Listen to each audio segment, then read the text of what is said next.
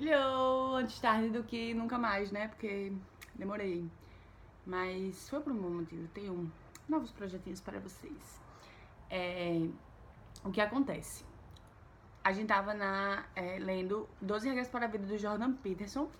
E a gente leu já as quatro primeiras regras, né? Que é o das lagostas, que é aquele costas eretas, ombros para trás. A gente leu Cuide de você mesmo como cuidaria de alguém sob sua responsabilidade. A gente leu Seja amigo de pessoas que sejam melhores que você ou que queiram o melhor de você. E a gente leu o é, Compare a si mesmo como você era antes e não como você e não como outra pessoa é. E agora ele vai falar um pouco sobre a educação dos filhos. Essa parte foi para mim não gerou muita identificação porque eu não tenho filhos. Mas eu tenho irmãos mais novos e aí algumas coisas é, eu pude entender e relacionar e serve talvez para minha vida futura se eu for mãe. E talvez sirva para a sua também. Então ele fala, ele fala assim, não, é, não deixe que seus filhos façam algo que é, te dê vergonha, que tipo assim você vai se envergonhar deles. E ele fala daquele caso clássico de da criança se esgoelando no meio do shopping e a é, e a mãe sem saber o que fazer e ele, e ele sempre olhava para aquilo com espanto, né, de que é, como o filho teve capacidade de dominar a mãe e de deixá-la totalmente sem, é, sem autoridade naquele momento, né? Então ele fala que desde o início é, tem que é, é necessário que a gente dê para a criança limites para que elas possam entender até onde vai a liberdade delas. Então, é, a liberdade não é uma coisa assim sem tipo assim, sem critério. Segundo ele defende, né? E aí ele fala que quando, quando ele tava é, educando os filhos dele, né? Que ele tem dois filhos. E aí ele fala que é, esses desafios de é, criança mimada, de criança querendo dar escândalo, eles vão sempre acontecer. E nesse momento que acontece esses desafios, o que ele tem que se ele tem que estar numa posição de, de autoridade perante o filho e não de igualdade, e não não demonstrar que, tá, que aquilo ali tá, tá levando ele a sofrer. E aí ele fala que é, tem uma vez que o filho dele tava dando trabalho para comer. E aí nisso que o filho dele tava dando trabalho para comer, aí ele. É, ele não queria comer nenhum, não queria comer. E ele empurrava, empurrava. Quando ele viu que ele tava perdendo a paciência, ele falou assim: não, então eu não posso perder a paciência, porque se eu perder a paciência, o meu filho vai estar tá ganhando em mim, né? Então, se o meu filho vê que eu tô perdendo a paciência com ele, é porque ele tá achando já que ele vai ser vitorioso. Então a gente não pode fazer com que ele seja vitorioso. E aí ele é, pensa assim, vai, ele vai ficar ali, nem que aquilo vá levar a tarde todinha. E ele ficou ali a tarde todinha pra que o menino comesse. Pra que o menino entendesse que ele ia, estar ali com ele e não ia. É, o, o, menino não ia fazer o que queria só porque o pai cansou de, de educá-lo. E aí ele fala assim que o natural, do ser, o natural de todos os seres é, é a violência. Ele até cita o aquele, aquela história do Senhor das Moscas. Não sei se alguém já ouviu falar dessa, dessa história, que é, é, é um monte de criança é uma distopia. Do William Golding, eu acho.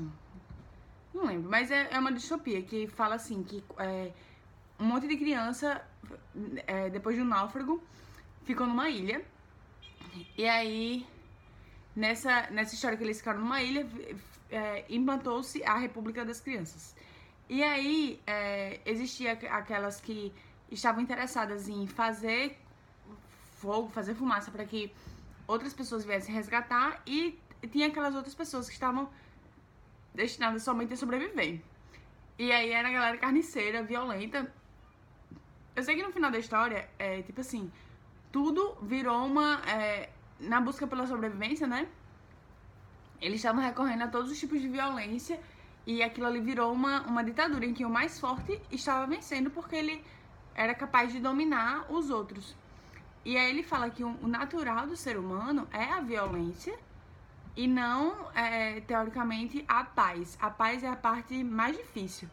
Então, para você encontrar a paz com outra pessoa, isso é, leva um, é, tem um processo de paciência da sua parte que você tem que estar tá lá é, meio que engolindo aquilo e digerindo para que aquilo volte como uma resposta positiva para a pessoa e não como uma resposta negativa e, e, que possa incitar a violência.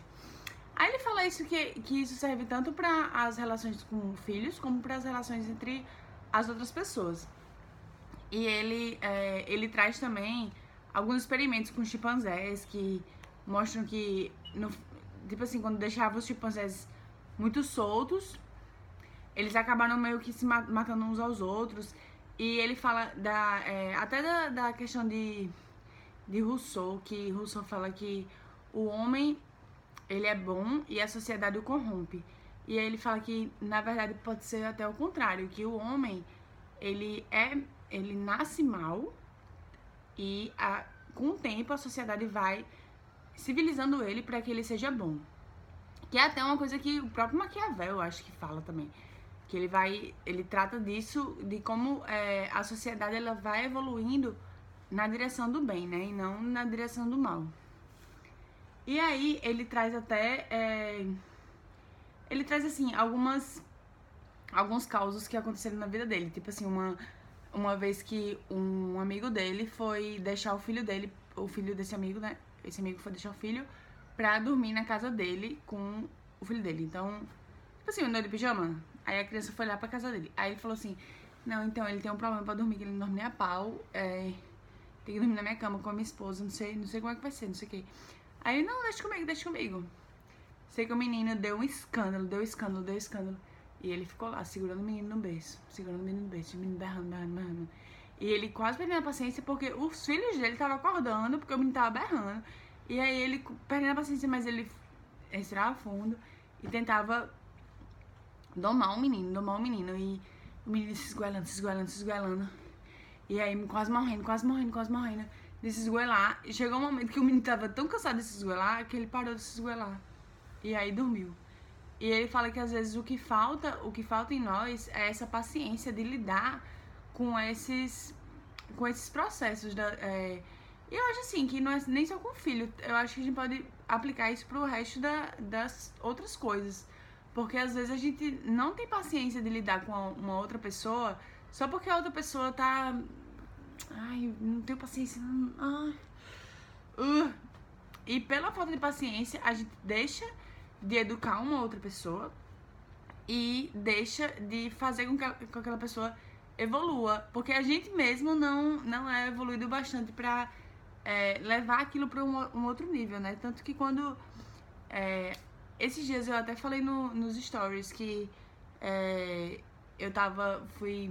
encontrei com uma pessoa que era um paulista, e ele era daqueles paulistas preconceituosos, que achava que todo mundo era de esquerda, no Nordeste, não sei o que, não sei o que, não sei o que.